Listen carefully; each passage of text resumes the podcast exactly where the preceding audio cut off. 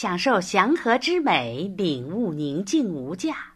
您现在收听的是美国自然文学的经典之作《低吟的荒野》，作者西格德 ·F· 奥尔森，翻译中国学者陈红。伊莎贝拉溪的池塘上篇。我曾多年垂钓于伊莎贝拉溪，它已经成为我的一部分。我熟悉许多别的溪流，但我对任何一条其他的溪流都没有如此这般的迷恋，没有那种与伊莎贝拉溪亲密无间、生死与共的感情。马尼图河、巴普蒂斯姆河、卡斯卡特河和克罗斯河，我都很爱这些河，还有许多穿越大陆的河流。然而，它们都无法激起我对位于苏必利尔湖北部这条小溪的那种刻骨铭心的情感。那种无拘无束、心有所属的真情实意。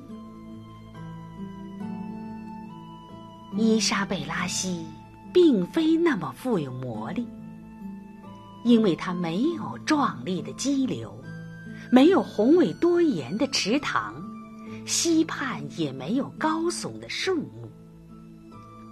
实际上。它只不过是一条泉水充盈的小溪。从冰冷的沼泽地起源时，是一脉涓涓细流。溪水渐深，水声渐响，直至时机成熟，奔腾而下。溪畔时常有低矮的灌木。在那些被海狸筑坝拦起的回流水中，只可以从岸上钓鱼。但是溪水清凉，黄昏时，溪流所有池塘的水面上，皆是浮起的鳟鱼激起的涟漪。那里的鳟鱼大多长不大。不同于那些注入湖中的大溪流，你在伊莎贝拉溪根本找不到两三磅重的鳟鱼，从来找不到重于一磅或一磅半的鳟鱼。可是它们，却是带着纯正斑点的野生鳟鱼，如同北部任何别的鳟鱼一样漂亮。它们干净结实，连小鱼都显示出疯狂的野性。至于颜色，谁又能描述那种彩虹色，那种灰绿黑组成的斑点，那种如烈焰般的深红斑纹？然而。比鳟鱼更具魔力的是那些池塘，每一个池塘都给人留下记忆。当我在伊莎贝拉溪涉水走过时，从不感到孤独。我常常听到溪流中似曾忘却的嘲笑之声。以及富有节奏、令人熟悉的轻抛鱼竿的声响，这些事情如同鳟鱼一样，成为溪流的一部分。在海狸坝下的岩石边有个大池塘，那里是死水，池底太软，无法涉水而行。只有一面斜着落入水边的岩壁可以立足。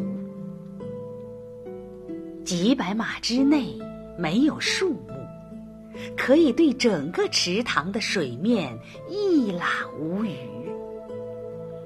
那地方属于格伦。格伦是个艺术家我时常猜想与其说他喜爱钓鱼，倒不如说他更钟情于池塘里的倒影及阳光和阴影投在池面上的情景。他从不远离那个地点，从不跟随我拨开树丛，顶着激流破浪前进。他往往是在一个地方一站就是几个小时，抛出鱼线，不停的换鱼饵，确信迟早会有条鳟鱼上钩。对他而言，鱼是否上钩无关紧要。有一天。我从对面的岩石池观望他，他没看见我。此时，他是如此的全神贯注，我知道他也没听到我的动静。他正在小心翼翼地抛鱼线。脸上露出似乎只有垂钓者才能看明白的那种专注和欢乐的神态，在它下面一股涌向赤阳的水流中，鱼咬钩的好机会来了。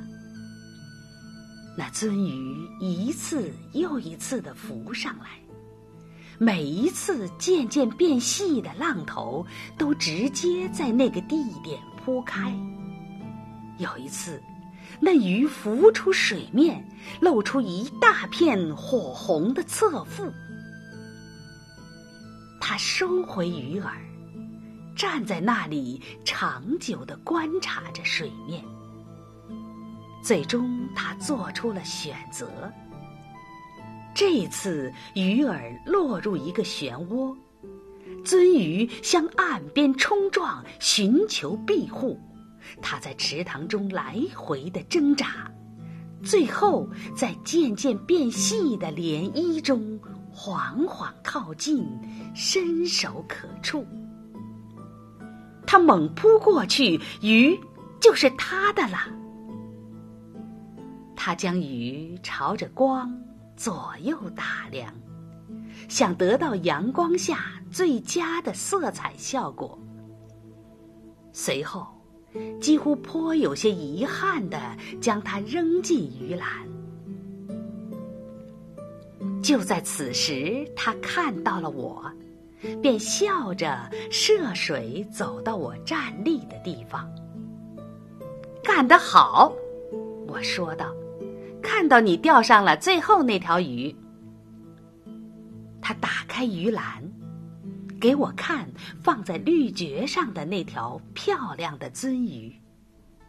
那肯定是条好鱼，但我知道，那天他真正想捕获到的东西——池塘中的倒影、色彩、声音和孤寂。而鳟鱼只不过是所有这一切的象征。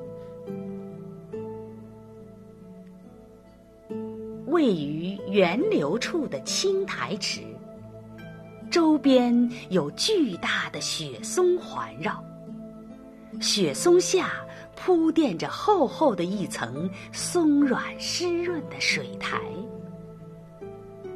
即便是在最暖和的天气。那里也是阴暗凉爽，因为下面有泉水喷涌，除非是正午，阳光显能光顾那里。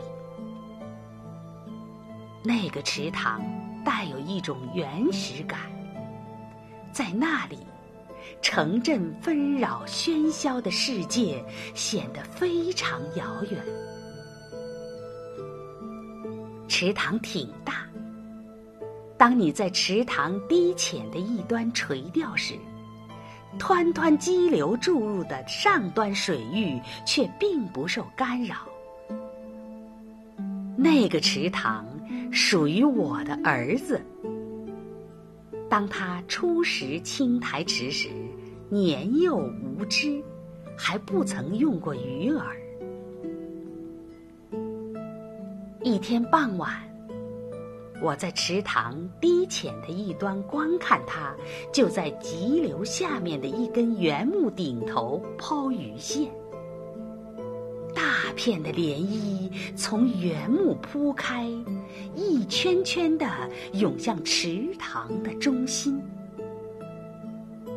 一时间，我竟忘却了自己也在钓鱼。我又成了一个男孩，不想尘世，只想看看一条好鱼上钩的奇观。那个站在池塘上端的男孩就是我。突然，传来一阵喊声，我惊得一跳。“给我渔网！”他喊道，“我捉住它了。”我扫一眼，便得知他已经捕捉到了一条地道的伊莎贝拉西鳟鱼。我疯狂地越过原木堆积物和沼泽地，终于来到他身边。我趟水走进池塘，当那条鳟鱼靠近时，撒出渔网，捞上了我们俩许久以来见到过的最大的一条鱼，一条长十四英寸、身体滚圆干净、色彩艳丽的方尾鳟。我们并排站立，默默无语。只是看着那条鳟鱼，听着白喉带吴的歌声和悦耳的水声。那是朱鹭，儿子说。他满面笑容，眼里闪烁着得意的荣耀。那是一个孩子一生中仅有一次的荣耀。是当他得知自己终于如愿以偿时的荣耀。从那以后，我曾多次重返青苔池，但每次抛鱼线时，我的眼前都会浮现那天夜里那个男孩钓起那条大鱼时的神情。